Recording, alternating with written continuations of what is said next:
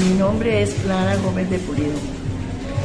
Eh, pertenezco a la cooperativa Cotraeco desde su fundación.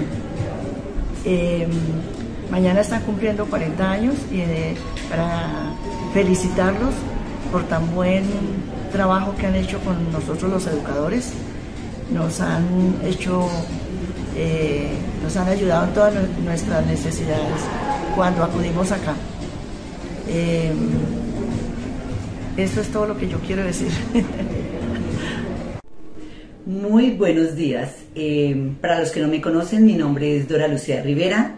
Soy de la ciudad más bella de Cundinamarca, Anolaima, delegada por este municipio desde hace 17 años y vinculada a Cotraecún desde hace 22.